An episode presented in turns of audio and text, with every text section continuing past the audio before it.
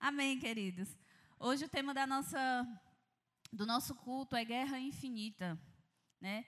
Nós vivemos hoje numa sociedade onde os jovens são constantemente bombardeados por um milhão de informações por minuto. Hoje nós conseguimos acessar uma série de informações com uma velocidade monstra por causa de um negocinho chamado celular. Hoje até os relógios, né, são smartwatch. É assim que fala? Cadê o Davi, o professor de inglês? Eles nos permitem ter acesso a dados numa velocidade muito rápida. Então, o negócio está acontecendo aqui e agora, lá no México, nos Estados Unidos, tem gente conectada e sabendo o que está acontecendo aqui na nossa igreja essa noite. Então, hoje a gente vive num meio muito é atacado. E o jovem em si, eu não sei vocês, mas comigo é assim. Eu sou nova, né? um bebê. E nós somos constantemente flechados. E nós vivemos numa luta infinita. Numa guerra que muitas vezes parece que essa guerra não vai ter fim. Não sei vocês, se vocês já pararam para pensar assim: meu Deus, eu sou tão novo e passo por tanta coisa. Porém, essas guerras, muitas vezes, elas não são é, aqui, corpo a corpo, como essa que teve aqui, essa ilustração que as meninas trouxeram. Na maioria das vezes, essa guerra é na mente. Essa guerra é interna. É você com você mesmo. E é sobre essa guerra interna que eu quero falar com você essa noite. Eu queria que você abrisse sua Bíblia em 1 João, capítulo 1, versículos 5 e 6. Enquanto isso, eu vou contando uma historinha para vocês de um rapaz chamado João. Gente, o João, ele é um vizinho meu, fictício, tá? Não é o vizinho de verdade. E ele estava bem acima do peso. Muito acima do peso, né? Ele era jovem, rapaz novo, seus vinte e poucos anos, e ele estava bem acima do peso. A mãe dele estava preocupada. Meu Deus, eu não sei o que, é que eu vou fazer com esse menino. E o João, ele não admitia que ele precisava fazer dieta. Vou mudar o nome desse João para Júlia, né? Que, sabe quando você está acima do peso, você sabe que você precisa fazer um exercício para perder alguma coisa, para melhorar a sua saúde, e você sabe que não vai fazer? Pronto, assim era o João. Ele não queria nem conversa com dieta, exercício físico ele não queria nem ouvir falar. Então ele estava ali entregue a glutonaria. E ele tinha três características assim explosivas. Ele era bom de boca, adorava dormir e odiava academia. Quantos de vocês são assim? Bom de boca, ama dormir e detesta academia. Eu amo exercício aeróbico, mas musculação não é comigo. E os pais dele ficavam insistindo, né? Insistindo, meu filho, em nome de Jesus, você precisa emagrecer. Cadê eu ia usar o Davi? Mas o Davi não está nem aqui. Só para me oprimir ele. Só porque o som dos meninos, que elas for dançar, deu errado, aí eu vou oprimir ele. Meu filho, em nome de Jesus, emagreça. A pobre da Sueli se rachando de fazer marmita fitness. Ele come as da semana tudo num dia só. Tô brincando, gente. Mas o João é desse jeito. E de repente, do nada, a mãe dele começou a observar que o camarada estava decidiu ir para academia, ó, do nada. Nunca gostou de academia, adorava comer, dormia o dia inteiro e do dia para a noite o menino acordou e amanheceu o dia indo para academia. A mãe dele olhou assim, rapaz, aí tem coisa. Aí tem. Gente, o Davi cabe muito bem nessa ilustração. Aí tem coisa. Ele virou, virou low carb. Começou uma dieta, começou a emagrecer. E a mãe dele olhava e dizia assim: Meu Deus, eu passei anos mandando essa criatura emagrecer e agora do nada ele resolveu. Como assim? E essa dúvida ficava na cabeça da mãe do João, né? Então, um belo dia, o João foi tomar banho. A mãe dele pegou o celular dele e foi, né? Celu... Gente, celular é bem. E foi mexer. E pasmem. Ela descobriu um detalhe. Quem é que chuta o que era? O João estava apaixonado. O caboclo estava apaixonado. Bia, minha filha, estou preocupada. Quantas horas você vai passar no banheiro para tirar isso aí? Gente, o João estava apaixonado. E o amor era a explicação dele estar tá mudando os maus hábitos dele. Ele parou de ter preguiça de se exercitar. Ele deixou de ser glutão. E ele resolveu mudar os maus hábitos. Então, João, gente, eu queria que vocês controlassem um pouquinho as crianças, tá? O João, ele é a prova viva de que um amor maior sempre vence um amor menor. Quando nós estamos amando, quando nós estamos apaixonados, nós sempre vamos modificar, é perceptível. Não sei você, mas sempre que a pessoa está apaixonada, quem é líder aqui? Levanta a mão. Líder de jovens, discipulador. Vixe, tem bem pouquinho, tem mais jovem. Oh, Jesus. Quando, quando a pessoa está apaixonada, a gente sabe ou não sabe? Até a respiração muda.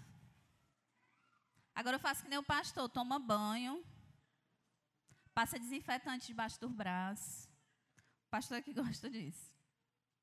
Então não existe hábito, gosto ou inclinação que detenham a força do amor. Olha que coisa linda.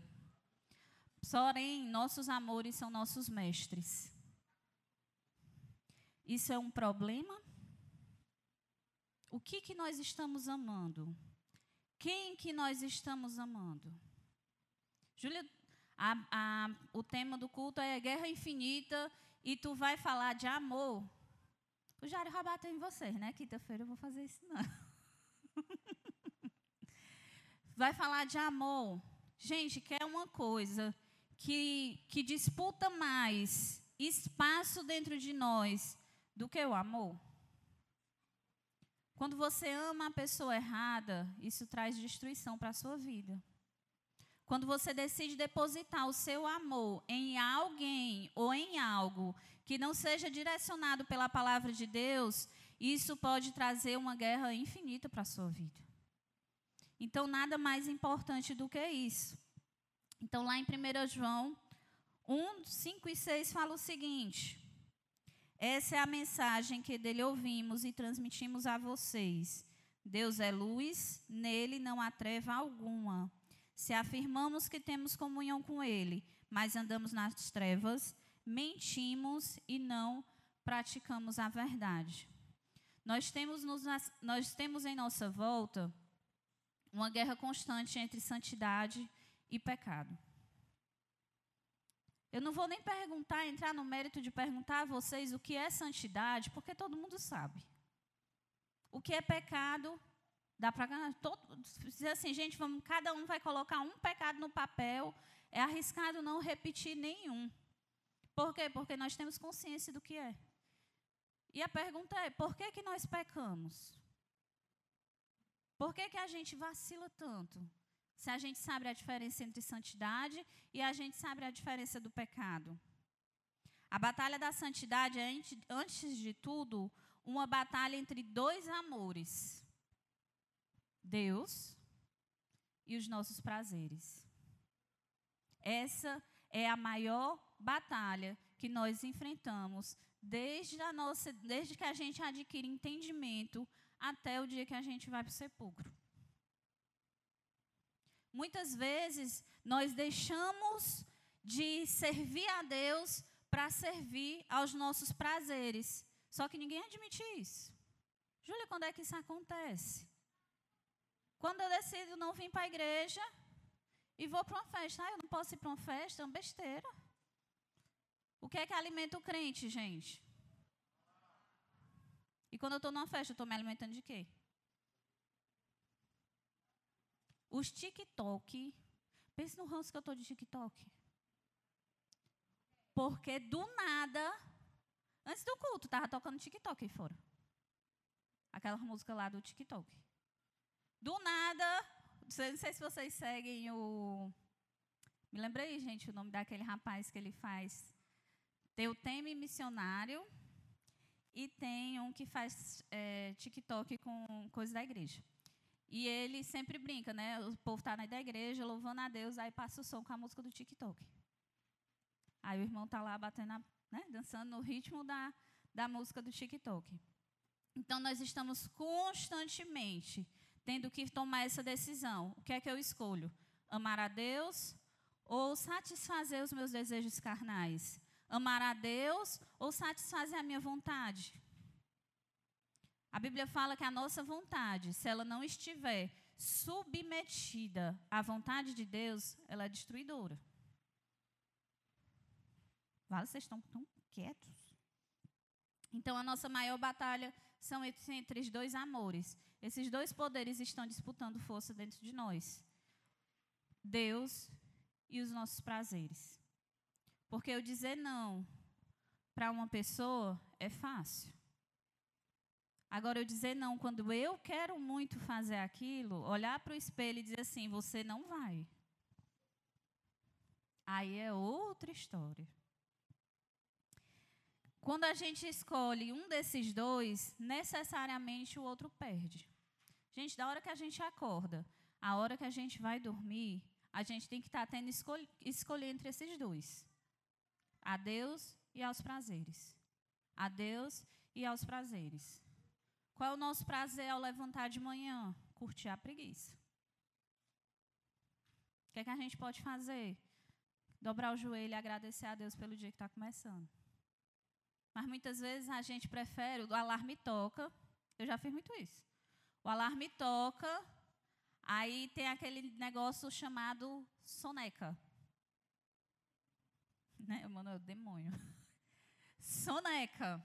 Aí o que é que você faz? Não, está, estou com uma hora de adiantado. Vou dormir mais cinco minutos. Eu já perdi muita hora com a história de cinco minutos. Aí o que, é que a gente faz? Perdeu tanto a hora, a soneca foi ativada tantas vezes que você acorda em cima da hora. Aí vai, toma banho.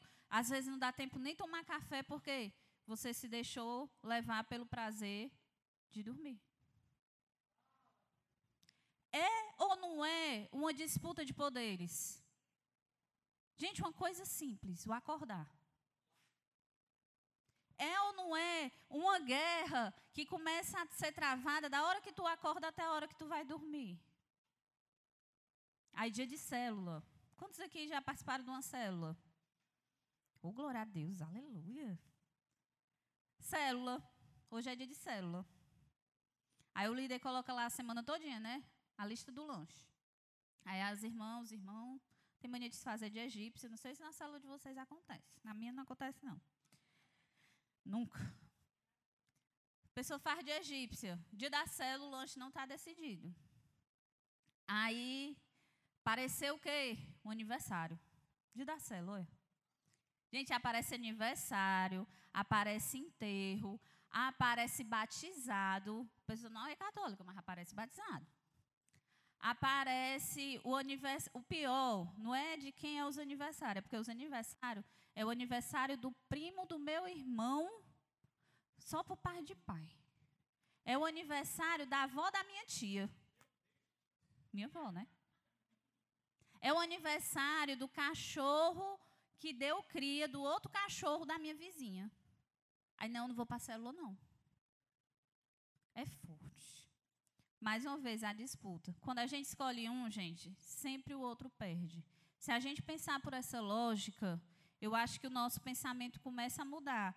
Quando Deus colocou essa palavra no meu coração, ela cortou primeiro daqui. Por quê? Porque muitas vezes é mais fácil eu ceder para aquilo que, é, que vai me favorecer pessoalmente do que eu atender à vontade de Deus. A Bíblia fala que a vontade de Deus é boa. É o que, gente? Aleluia, todo mundo sabe. E por que que a nossa é, ela sempre vence a vontade de Deus?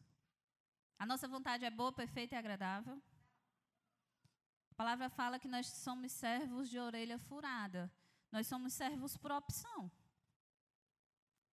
Nós servimos a Deus porque nós queremos servir, porque a vontade dele é boa, perfeita e agradável. Mas por que que na hora de escolher nós preferimos escolher a nossa, que é falha? Porque na hora que vem a decisão está aqui. Eu tenho a opção de servir a Deus e eu tenho a opção de ir. Uma coisa que os homens vão me odiar: o racha. Oh, Jesus, como eu oro para os racha rachar. Pode ter certeza, o racha da igreja rachar de novo fui eu orando. Por quê? Porque para ir para o racha vai tudinho. Levanta a mão os homens que estão aqui. Só homem. Levanta a mão. Oito é muito. Glória a Deus. Mas se fosse um racha, tinha o triplo. Se fosse um racha, tinha um triplo. Fico puxando de orelha para os homens. Por que, que eu me esforço tanto para levar alguém para rachar e para trazer para a igreja eu não trago?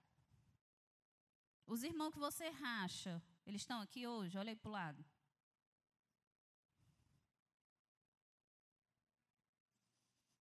E a vontade de Deus é o que, gente? A gente vai repetir esse moto até o final. Então, quando nós ouvimos, quando nós não seguimos aquilo que é verdade, nós estamos seguindo quem? O pai da mentira. Quem é o pai da mentira? Diabo. Porém, os efeitos do amor, ele tem relação direta com a nossa santidade. Abram aí em 1 João 4, 8. Se você puder anotar aí no bloco de notas do seu celular esses versículos para você, quando você tiver que escolher entre seguir a vontade de Deus e servir a sua própria vontade, você possa ler esses versículos. Amém? Quem não ama não conhece a Deus, porque Deus é amor. Aí é muito bonito, né? Se eu perguntar aqui quem ama a Deus, eu amo. Vixe, pouca gente, viu? Pastor, o negócio aqui está preocupante. quem, quando a gente pergunta quem ama a Deus, ah, eu te amo, Jesus. Na hora do louvor, Jesus, eu te amo, a minha vida é tua, o meu, eu sou teu, Senhor, eu te amo. É fácil dizer que Deus, que ama a Deus, quando nós estamos fazendo a nossa vontade. Quando nas opções, quando nós temos a opção de escolher entre um e outro, a gente escolhe a nossa vontade. Ah, eu não vou, eu não vou para o culto hoje. Eu tenho um, um aniversário de uma amiga minha da faculdade. Eu não vou para o culto. Vocês já perceberam como é fácil a gente sacrificar os nossos compromissos com Deus? Vocês já pararam para pensar quantas vezes vocês deixaram de vir ao culto, deixaram de ir à célula, deixaram de fazer discipulado, porque algo secular aconteceu. E eu não estou falando de coisas, ah, a morte de alguém, ah, alguém da família precisou de uma emergência. Eu não estou falando disso. Eu estou falando de coisas banais. Tô, marquei um cinema. Que horas? Na hora do Tadeu. Não, a praia, né? Às vezes a pessoa só pode vir para aqui, graças a Deus a gente tem dois cultos, e quando não vem para um, dá para vir para outro. Mas antigamente as praias, elas, duravam, elas eram eternas. Elas começavam às seis horas da manhã e só terminavam meia-noite do domingo. E quem disputava poder com Deus era a praia. E esse versículo de 1 João 4,8 diz que quem não ama não conhece a Deus. E amar requer sacrifícios. Amar requer você abrir mão daquilo que te satisfaz. Quando você ama alguém, você faz tudo por aquela pessoa. O caminho da santificação passa pelas paixões do coração e está ligado a quem ou ao que amamos. Tenham bem essa atenção. Porque eu posso amar o meu marido, mas eu tenho que amar a Deus mais do que eu amo Ele. Se o meu marido não estiver seguindo esta palavra, eu não estou debaixo do sacerdócio dele. Por quê? Porque eu tenho que seguir isso aqui. O meu namorado, o meu noivo, não pode ser mais importante do que isso daqui. E muitas vezes nós sacrificamos o que a palavra de Deus fala por causa de amores que podem ser passageiros. E nós temos que ter uma atenção muito grande. Eu passei no Google, que hoje em dia a gente não olha mais dicionário, né? A gente vai para o Google. A Erika que fala Google, não para o Google. E eu fui olhar o que é paixão. A psicologia diz que a paixão, ela não passa de três anos. Porém, tem um psicólogo específico alemão que ele disse que a paixão, ela pode durar até cinco anos. Saiu recente esse estudo dizendo que uma paixão pode durar até cinco anos. Aí tu imagina uma paixão, aquelas paixões avassaladoras, né? Vixe, amor, amor à primeira vista. Mentira, é paixão. Daqui a pouco o fogo apaga. Aí você começa a ver que, a, que o príncipe é o cavalo. Eu fui ler atrás do que era paixão. Achei um significado interessante. Paixão é um sentimento humano, intenso e profundo, marcado pelo grande interesse e atração da pessoa apaixonada por algo ou por alguém. A gente olha assim o significado de paixão, não sei vocês, mas quando eu li, eu digo, olha, é uma coisa tão humana, né? É uma coisa tão rasa. Aí eu fui olhar o que era amor. Amor, um profundo, forte, inefável sentimento de afeto e solicitude para com uma pessoa. Olha como o amor é profundo. Aí eu pergunto mais uma vez: vocês estão amando a Deus? Nós estamos amando a Deus? Tem mais um versículozinho para a gente anotar. 1 Tessalonicenses 4,7 diz assim: Porque Deus não nos chamou para a impureza, mas para a santidade. E mais uma vez eu lembro a vocês: as paixões e a santidade, elas são igualmente proporcionais.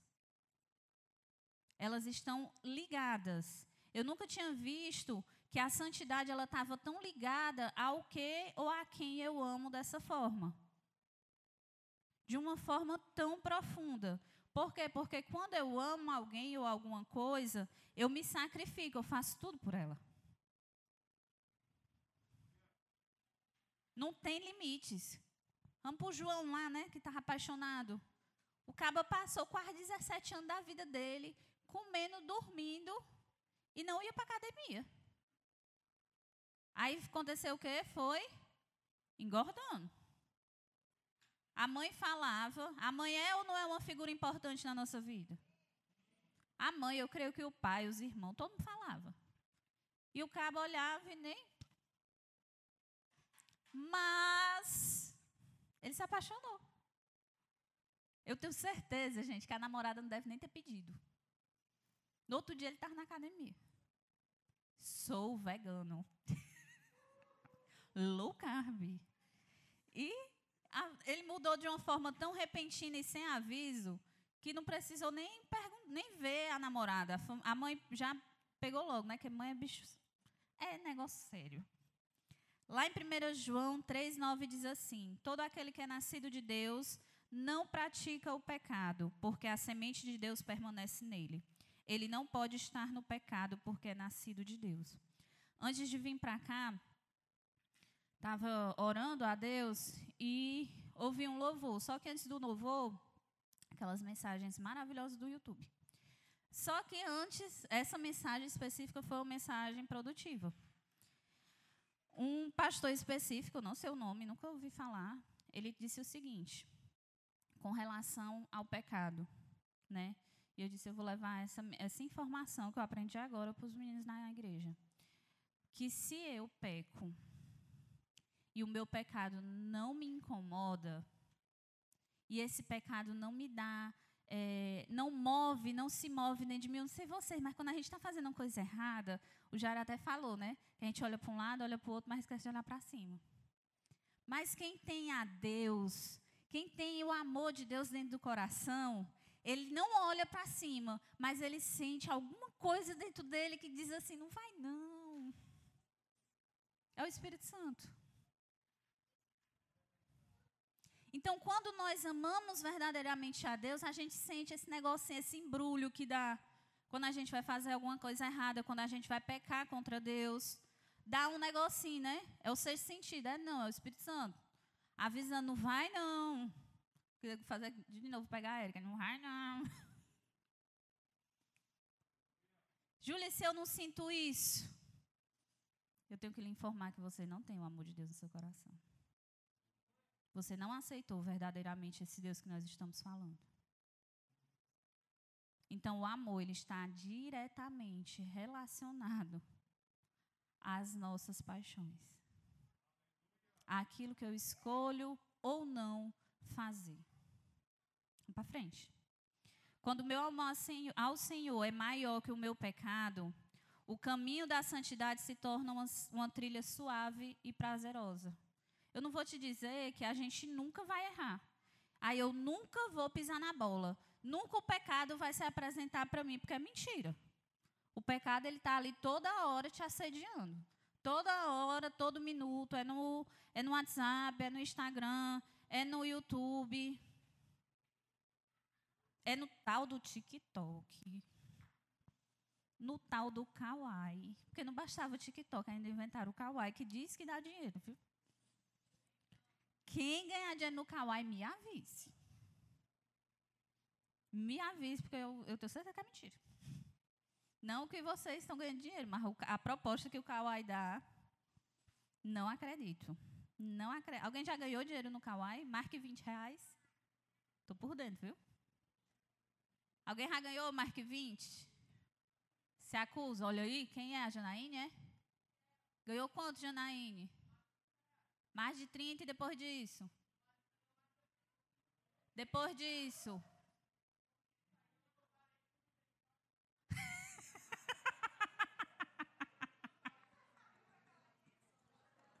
Ela cansou de ficar olhando. Tu ganhou quanto, Michel? 50 reais. Vixe como foi isso? Pessoa dando um golpe no Kawaii. É forte. Depois disso, ganhou mais quanto? Gente, os relatos do povo que eu já ouvi é que ganha 20 reais e depois você morre de assistir e não ganha mais nada. Foi o relato que eu já ouvi. Eu fui um bocado. Vocês adoram esse negócio aí de café. Então, quando eu decido escolher a santidade, né? Que eu desmistifico a santidade de eu ter sempre que ser aquela pessoa corretinha, que não faz nada, eu sou santinha e tal. Não, a santidade é simplesmente você amar a Deus e pelo fato de você amar a Deus, você não faz aquilo que vai entristecer o coração dele. A santidade ela vai muito além de eu andar corretamente. Se eu entender que para eu ser santo, eu preciso amar verdadeiramente a Deus, aí, meu filho, você vai ser santo. Por quê? Porque não vai ser mais. Eu tenho que andar corretamente porque o meu discipulador está vendo, o meu pastor está vendo, todo mundo. Não. Eu tenho que andar corretamente porque isso agrada o coração de Deus. Por quê? Porque eu amo a Deus. Eu já ouvi relatos de pessoas, fulano, por que, que tu não faz isso? Meu discipulador não deixa. Aqui, né? Não, aqui não, eu estou dizendo na igreja, assim, no meio. Mas quando o pobre do discipulador dá as costas, é forte. Enfim, quando eu entendo esse amor, eu seguir a santidade se torna um prazer, se torna suave, não é um, um fardo pesado, porque o fardo do Senhor é leve.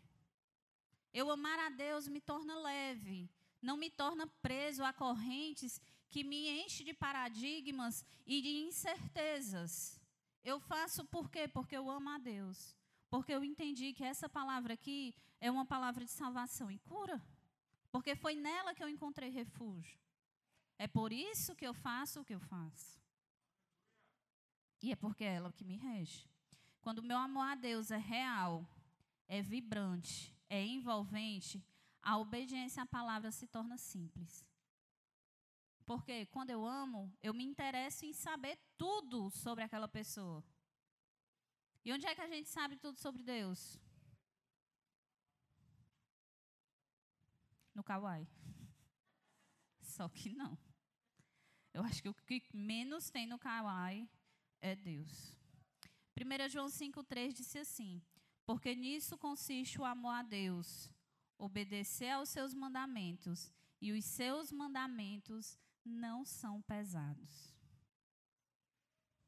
Não sou eu que estou dizendo, é a palavra de Deus. Então, quando eu entendo que para eu obedecer a Deus eu tenho que amá-lo e que amá-lo consiste em entender o que essa palavra aqui diz, entender o que essa orientação que ele deixou para mim diz, a, a cumprir, ser santo, fica uma coisa mais simples. Fica uma coisa mais prazerosa, é, é gostoso. Por quê? Porque eu deixei de me prender a paradigmas, a sofismas, e eu começo a entender que toda vez que eu me derramo para ler essa palavra, o, o Senhor devolve para mim amor.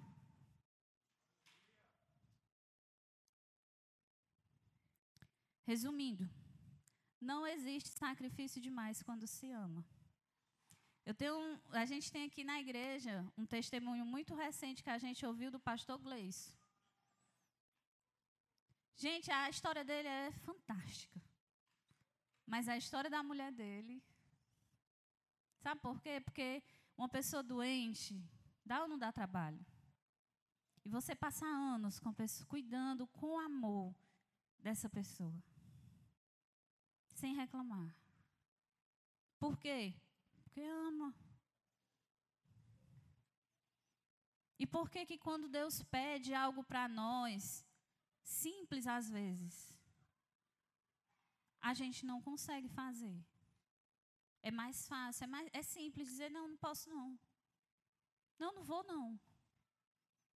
Esse culto de hoje eu fiquei tão feliz que quando a gente começou a falar que o Conexão ia reativar, todo, muita gente se disponibilizou a entrar na escala. Hoje de manhã tinha muita gente aqui fazendo essa decoração linda para vocês, o pessoal ensaiando a peça, gente, parabéns. Sabe o que é isso? Amor. Continuem assim, porque se daqui o final do ano vocês não. Hum. Eu estou dizendo que vocês amam, viu? Vocês prestem atenção. Sabe qual foi a maior prova de amor que a gente recebeu? João 3,16. Porque ele amou de, o mundo de tal maneira que ele deu o filho dele por nós. Cutuca aí, o amigo está do seu lado, foi por você.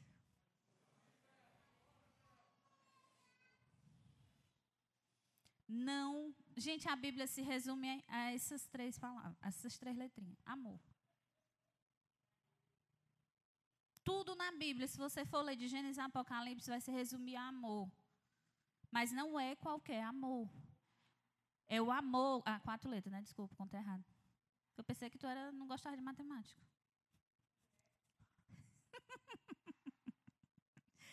Tudo se resume a amor tudo, mas não é qualquer amor, não é o amor onde eu posso dizer não para Deus.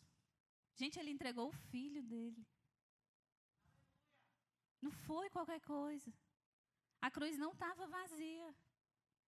Não era só a cruz. Tinha um filho ali. E ele derramou até a última gota de sangue por mim por você. Então, dizer não para ele devia ser muito pesado. Dizer não para ele devia doer na nossa carne. E olha, quando eu falo isso, eu já ouvi, viu?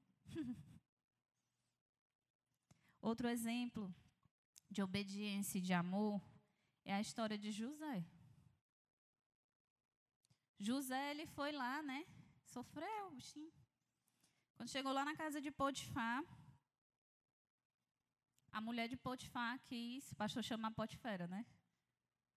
quis arrancar as roupas do pobre. Arrancou, né?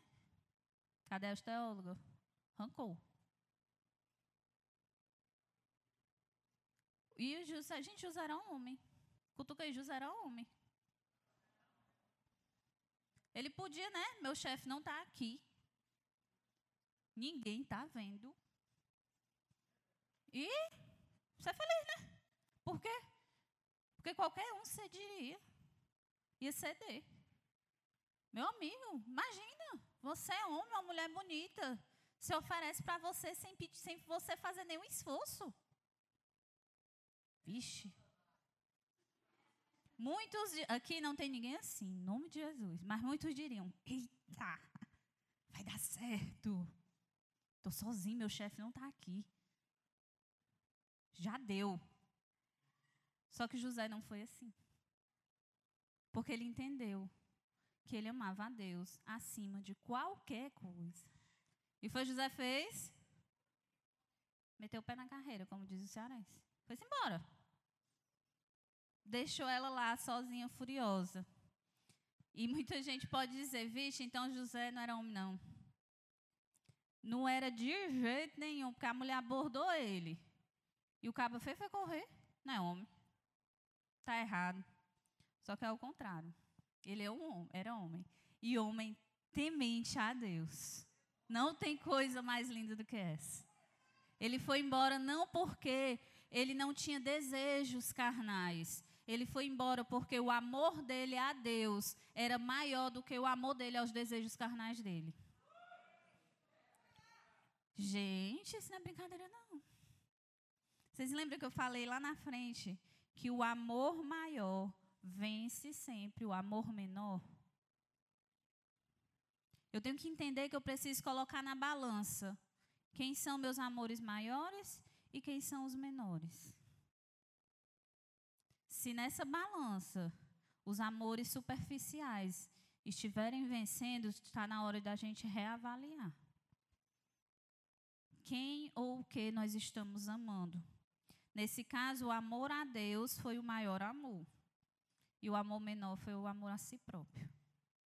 Porque ele podia ter cedido aquela noite de prazer com aquela mulher. E, no entanto, ele decidiu sair fora. José amava a Deus não só de boca, mas de ação e de verdade. A maior prova que eu amo a Deus, olha aí, eu vou. Quem foi que botou água para mim? Quem? Emanuel, cadê a Yara?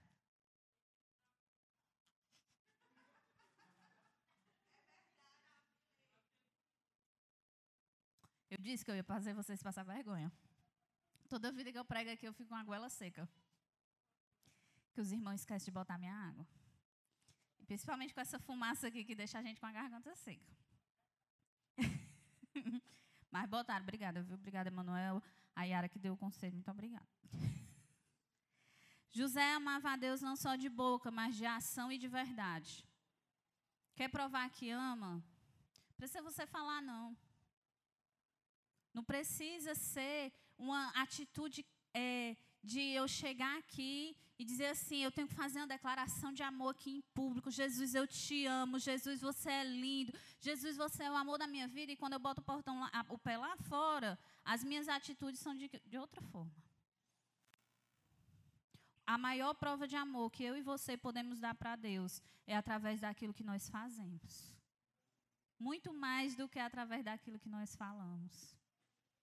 Gente, isso é muito, muito, muito profundo. A maior prova da autenticidade, você quer autenticar que você ama a Deus, está na obediência.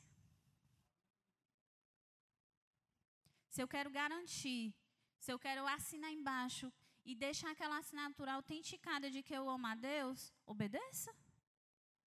O quê? Palavra. Simples. Obedeça a palavra. Lá em João 14, 21 diz assim: Quem tem os meus mandamentos e lhes obedece, esse é quem me ama.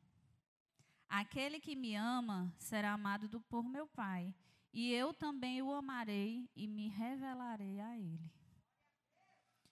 Então quer dizer que quando eu desobedeço, eu estou declarando que eu não amo a Deus. Gente, quando eu li esse versículo, eu digo, meu Deus. E muitas vezes a gente acha que a desobediência é só uma atitude que eu vou lá, peco, desobedeço, aquilo vai ferir só a mim, mas quinta-feira a gente entendeu que, que fere a mim, fere a minha família, fere a minha nação, fere a minha igreja. Qualquer pecado que você faça, fere tudo isso e ainda declara para o céu e para o inferno que você não ama a Deus esse peso é bem pior. Não sou eu que estou dizendo. João 14, 21. Anota. Quando o, nosso, quando o nosso amor a Cristo encher o nosso coração, será bem mais fácil resistir ao pecado. É mais simples. Por quê? Porque eu faço porque eu amo. É mais fácil obedecer a quem a gente ama. Segundo ponto, o amor a Deus neutraliza as forças do pecado. Não tem nada mais forte do que o amor. O amor a Deus ele vai neutralizar, assim como não há conciliação entre trevas e luz, um coração de amor a Deus não abre, cheio de amor a Deus, não abre tão facilmente espaço para o pecado. Se eu estou transbordando de amor por Deus, na hora que o pecado chegar, eu não vou nem olhar. Aquilo não vai me seduzir, aquilo não vai me atrair. Aquilo não vai fazer diferença na minha vida. Por quê? Porque eu estou cheia de amor por Deus, então eu não tenho tempo para perder com o pecado. Eu não tenho tempo para me, me olhar para aquilo e aquilo me trazer alguma atração. Por quê? Porque eu sou totalmente atraída por Deus. E como? Amando obedecendo. Se o nosso amor a Deus for verdadeiro, sincero e autêntico, os apelos do pecado perderão seus encantos. Onde a graça de Deus se instala, o pecado necess... necessariamente se afasta, pois onde abundou o pecado, superabundou a graça. Deus está nos convidando a amá-lo de formas diferentes amá-lo de uma forma mais prazerosa. Moody, eu li uma frase de Moody, olha como eu estou né, filósofo. Ele diz assim: ou este livro me afasta do pecado, ou o pecado me afasta desse livro. Gente, pode ser o mínimo deslize. A primeira coisa que o crente faz quando ele peca é parar de ler a por quê? Porque a Bíblia é a nossa fonte de informação e comunicação com Deus.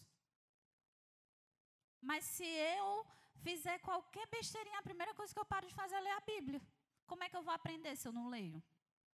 Como é que eu vou conhecer as verdades sobre esse Deus se eu não leio? Uma vez que a Bíblia é a fonte que desperta, alimenta, renova o nosso amor a Deus, quando mantemos a palavra no coração, nos tornamos repulsivos ao pecado. Porque quem é que vai combater o pecado? Palavra. Então a gente precisa entender como funciona mais isso aí. Investir nas escrituras é a maior prova de amor que você pode dar para Deus.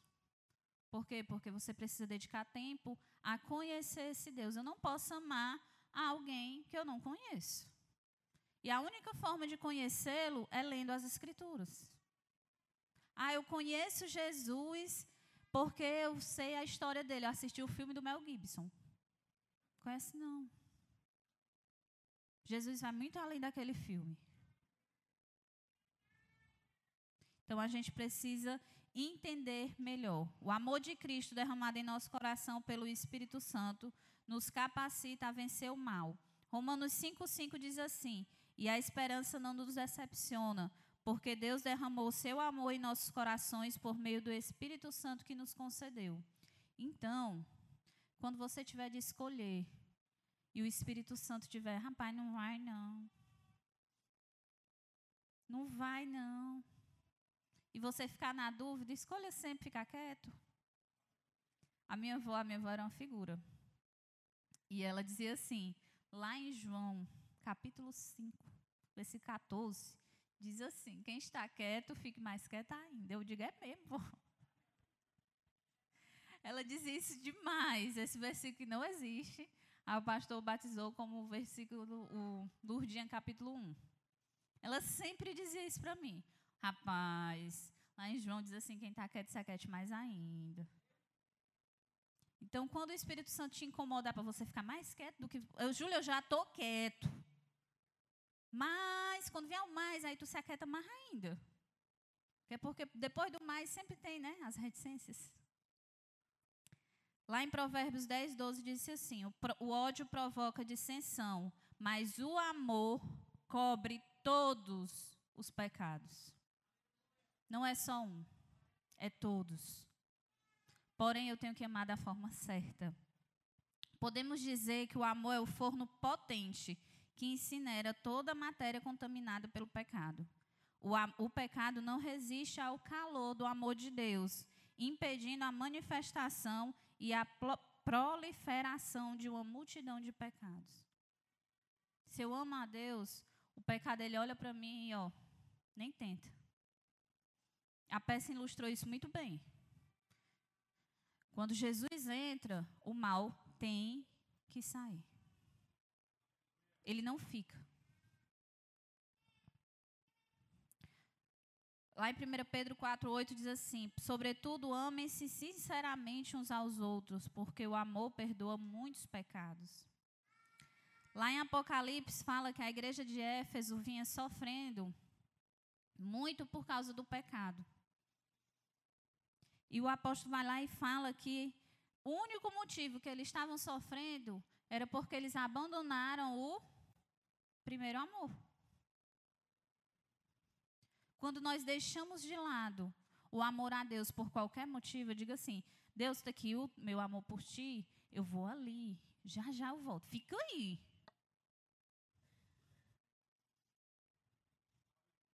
Isso é abandonar o primeiro amor. Isso é deixar de lado. Quando é fácil eu usar essa moeda de troca, eu trocar algum momento que eu tenho de comunhão com a igreja, de comunhão com Deus, de comunhão com meus irmãos, por qualquer outra coisa com frequência, eu não digo, gente, uma vez ou outra, um assunto importante ou outro, mas sempre. É porque o teu amor a Deus está ficando de lado. Ou porque o primeiro amor já até esfriou. Quando o nosso amor a Deus diminui, o pecado floresce. Está aparecendo muito pecado para você? Está aparecendo muita oportunidade de pecar, é porque o teu amor a Deus já não é da mesma forma. É porque você já deixou de lado o primeiro amor. É porque você já deixou de lado a, essa chama que aquece o nosso coração, que são as Escrituras. Então a gente tem que ter muita atenção. Tiago 5,20 fala assim: lembre-se, quem converte um pecador do erro do seu caminho salvará a vida dessa pessoa e fará que muitíssimos pecados sejam perdoados. Diga aí para o seu irmão: você é importante para mim. Você pode ser canal onde essa pessoa possa aprender sobre o amor de Deus e os pecados delas possam ser perdoados. Mas a gente prefere as coisas seculares. Como é maravilhoso a gente vê pessoas vindo e se derramando na presença de Deus e saber que você foi uma pessoa que trouxe ela para cá. Isso é bom prova de amor. Eu estou trabalhando para que o reino cresça. Eu estou trabalhando para que a igreja do Senhor se multiplique, para que esse amor que eu sinto aumente. Nosso coração nunca fica no vácuo mas também não pode ser preenchido por dois amores. Eu não posso dizer que eu amo a Deus se eu não obedeço às Escrituras. Eu não posso dizer que eu amo a Deus se eu sigo constantemente as minhas paixões. Se é fácil abrir mão das coisas de Deus por aquilo que é meu, por aquilo que, que agrada, que massageia a minha alma. Então, o nosso coração, ele é sedento de amor. Mas quando nós colocamos ali dentro o amor errado, a gente nunca para de procurar. a gente nunca para de pecar. Porque o único amor que preenche todos os espaços do nosso coração é o amor de Deus. Nenhum outro amor é capaz de fazer isso.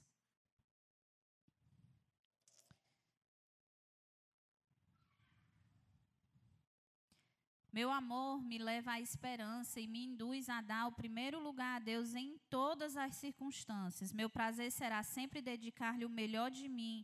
Isso é amor. Sabe qual é o segredo para a gente conseguir tudo isso? O maior segredo para a gente. O terceiro ponto é esse: o segredo é conhecer o amor de Deus. Para que a gente consiga vencer todos esses obstáculos que aparecem na nossa vida. E quando nós falamos de amor, precisamos lembrar que não se pode amar a quem não se conhece. Você não pode dizer que ama se você conheceu a pessoa ontem. Hoje o amor. Hoje não, já faz um tempo, né? Não que eu seja velha, eu sou jovem. Mas já faz um tempo que o eu te amo virou uma coisa, né? Banal. Entrei na faculdade hoje, sentei do lado da minha amiga aqui, né? Conheci a minha colega de turma. No final da aula, amiga, eu te amo. Eu digo, fala, meu Deus. A menina pode ser uma serial killer. Pode. Pode não? Aí tu tá dizendo que ama. Júlia, mas a Bíblia diz que eu tenho que amar a todos. Mas a mesma Bíblia está dizendo que você não pode amar quem você não conhece. Então, o amor parece que ele virou uma moeda de troca boa. Banal. Não, às vezes a pessoa te dá um chilito. Oi, oh, te amo. A Vlad ali, ó. Pode dar chilito a ela, que ela vai morrer e dizer eu te amo para vocês. Chocolate ou chilito, é forte. É a última dieta dela, maravilhosa. E virou uma coisa muito simples. E a gente acaba não sabendo se esse eu te amo é de verdade. Porque se eu digo eu te amo para quem me dá um chilito, como é que eu vou dizer eu te amo para quem deu a vida por mim numa cruz? Se um chilito consegue arrancar de mim o eu te amo, a vida de Jesus é o quê? Às vezes a gente trata a cruz como um chilito. A gente precisa ter muito cuidado. Aqui está a raiz de todo o nosso problema espiritual. Não conhecer a Deus. Porque se nós nos empenhássemos mais em conhecer a Ele, nós seríamos muito, mais, muito mais felizes. Mas muito, muito, muito, muito, muito. Por quê? Porque aqui é onde está o segredo da nossa felicidade. Na verdade, não tem segredo, gente. Tá tudo aqui, ó. Mas ler dá tão trabalho, né? Quem é que sente sono na hora que lê a Bíblia? Quase metade da igreja. Fora os que não declaram, né? Eu sei, gente. Sempre que você. Não, hoje eu vou ler um versículo. A pessoa abre a Bíblia. Ai, Dez segundos. Está dormindo. Jesus. Aí eu lembro do Chilito. Que amor é esse? Que eu não posso dar tempo para ele lendo. Que eu não posso me dedicar para ele lendo. Mas eu amo. Mas ele não te deu um chilito, ele te deu a vida. Gente, agora o chilito vai longe. Lá em Isaías 1:3 diz assim: O boi reconhece o seu dono e o jumento conhece a manjedoura do seu proprietário, mas Israel nada sabe, o meu povo nada compreende. Por quê? Porque para eu amar a Deus eu preciso conhecê-lo de fato e de verdade. Eu preciso caminhar nos passos dele. Eu preciso saber onde ele pisou, para que eu possa pisar nas pegadas dele, igual aquele filho que sempre se usa nas ilustrações, que o bêbado ia lá fazendo as pisadas e o filho dele ia lá pisando na, dentro da pegada dele. Nós estamos pisando dentro das pegadas de Jesus? Será que eu estou pisando nas pegadas de Jesus? Eita Deus. Pois o amor de Deus, pois o amor de Cristo nos constrange, porque estamos convencidos de que um morreu por todos, logo todos morremos. A paz que nós temos hoje é porque ele foi lançado no madeiro. Eu e você estamos aqui hoje porque alguém foi lançado no madeiro e derramou até a última gota de sangue para você estar aqui. Isso nunca, nunca, nada do que a gente faça nunca vai ser suficiente para superar o que ele fez. E nós precisamos entender que nós temos que compreender mais essa palavra e nos movermos em amor para Deus. Precisamos tomar uma decisão, porque amar não é sentimento. Paixão é sentimento. Que a gente não conhece, né? Vê assim, cheirosinho, bonitinho, arrumadinho. Os cabelos, né? Sempre. Casa. Abre a porta do carro. Abre a porta do carro. Depois que casa. Abre também, porque aqui só tem homem de Deus. Mas abre a porta do carro. Os paixonitos. Puxa a cadeira. Continua puxando também, porque é todo mundo aqui. Estou dizendo não, viu, a Érica? E aí? Amor, gente, é o, o ser amado está doente há um ano numa cama de hospital e todo dia você olhar para ele com um brilho no olho. Isso é amor. Amor quando a gente está, está tudo bem, quando não tem doença. Por isso que nos votos diz assim: na alegria e na tristeza, na saúde e na doença. Até que a morte separa. Viu, ídolo? Pode botar na cabeça aí. Viu? O amor tem se enfraquecido porque cada vez mais as pessoas são infiéis aos seus compromissos, sendo inaptos para manter o que prometeram. Amar é uma demanda para pessoas cuja palavra é sim, sim, não, não. O que passa disso. Ou é sim ou é não. Ou você ama ou você não ama. Não, eu acho. Não. Ou você ama ou você não ama. Vou acelerar, gente. Está encerrando. Sei que o horário já está adiantado. Nossa relação com Cristo é ilustrada pelo casamento, pois quando decidimos aceitar o seu amor, nos tornamos um com Ele. E Paulo nos lembra do perigo do adultério. Vocês não sabem que os vossos corpos são membros de Cristo? Tudo que a gente faz com o nosso corpo, nós estamos ferindo a Cristo. Então a gente precisa ter muito cuidado até com o que nós fazemos com nós mesmos. Porque isso fere a pessoa de Deus. E outra, alguém te obrigou a vir aqui na frente declarar que você quer servir a Deus? Essa foi uma decisão pessoal, uma decisão nossa. Nós escolhemos por vontade própria que nós iríamos servir a esse Deus. E nós nos aliançamos com Ele. E a partir do momento que eu faço uma aliança com alguém, eu tenho que seguir os termos daquela aliança. E os termos de Deus estão todos aqui. Vocês estão tão calados, por quê?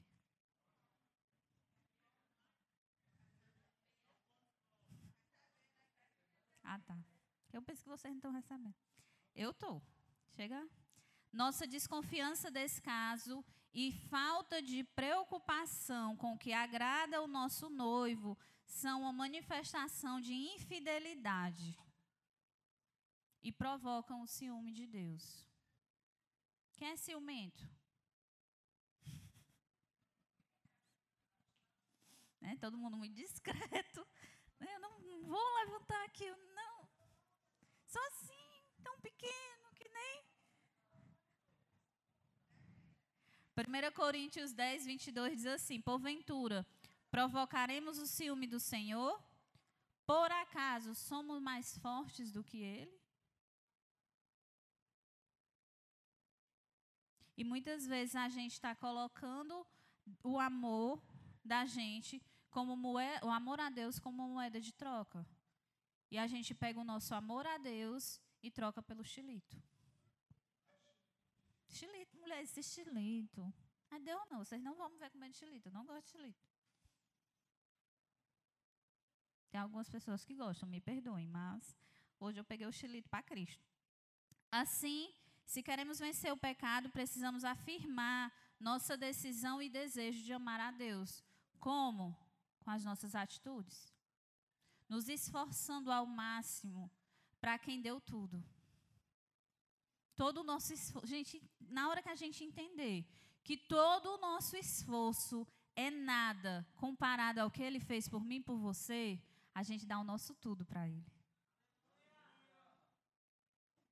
Quando eu entendo que de Deus eu não tive só um domingo, eu não tive só uma quinta-feira, eu tive a vida dele. Aí eu vou saber como amar de verdade. Aí eu vou saber que esse Deus, ele não merece só o domingo que eu esteja aqui adorando a ele. Ele merece que toda a minha semana seja voltada para que eu esteja servindo e adorando a Ele de alguma forma. Ah, para encerrar, ah, eu estava vendo aqui a história e diz que a agonia do Calvário, no dia da crucificação, já havia passado. Os discípulos já estavam enchendo os olhos e o coração com a alegria da ressurreição. Eita, ele ressuscitou. Porém, havia uma mancha no passado de um deles. Pedro estava atormentado. E tinha uma mancha na vida dele que precisava ser apagada. E o Senhor não deixou o problema como estava. Deus ele nunca deixa para lá, por menor que seja o teu problema. Ele sempre vai se ocupar em estar tá ali tentando te ajudar, mas o meu pecado, ele se refere só a mim. É porque eu não consigo abandonar um vício. É porque eu não consigo largar a mão de mentir. Isso fere a mim. É, eu estou aqui servindo a Deus, mas eu não consigo. Então eu não tenho nem coragem de falar isso para Deus. Mas Deus se importa. Ah, mas eu já pedi perdão e estou fazendo de novo, eu não tenho mais nem cara. É isso que o diabo quer que você pense. Que o seu pecado, mesmo que ele seja praticado repetidas vezes, vai chegar um momento que Deus vai parar de te perdoar. Só que não é assim. Ele sempre vai estar aqui disposto a te perdoar 70 milhões de vezes, quantas vezes forem necessárias. Mas eu e você precisamos aprender a amá-lo. Nós não podemos viver na unção do cai-cai. Eu preciso amar a Deus de fato e de verdade. E Pedro, ele tinha essa mancha no passado dele. E Deus não deixou. E Pedro fez uma corra grave, não fez não, gente? O mestre lá, sendo crucificado. E ele negou ele. Não foi só uma vez. E ele negou aquele que ensinou muita coisa para ele. Então, quem sou eu e quem é você? E Deus não deixou de ser misericordioso com Pedro. Talvez se fosse eu ou você no lugar de Jesus, a gente, ah, é Pedro. Tá negando, né? De novo. Vai negar mesmo. Me aguarde. Eu chegar lá, você vai para cá. Só que Deus não é assim. As misericórdias dele se renovam a cada manhã. E glória a Deus por isso. E as, a mancha das três negativas de Pedro atormentavam ele. Depois que tudo passou, que ele viu que o mestre sofreu, aquilo ficou atormentando ele. E ele ainda conseguia sentir o gosto amargo daquilo que ele tinha feito. Mas, apesar de Pedro ter pecado horrivelmente contra Deus, nem tudo estava perdido. Ele só precisava responder uma coisa. E é o que você precisa responder essa noite. Ele olhou para Pedro e disse: Pedro, tu me amas?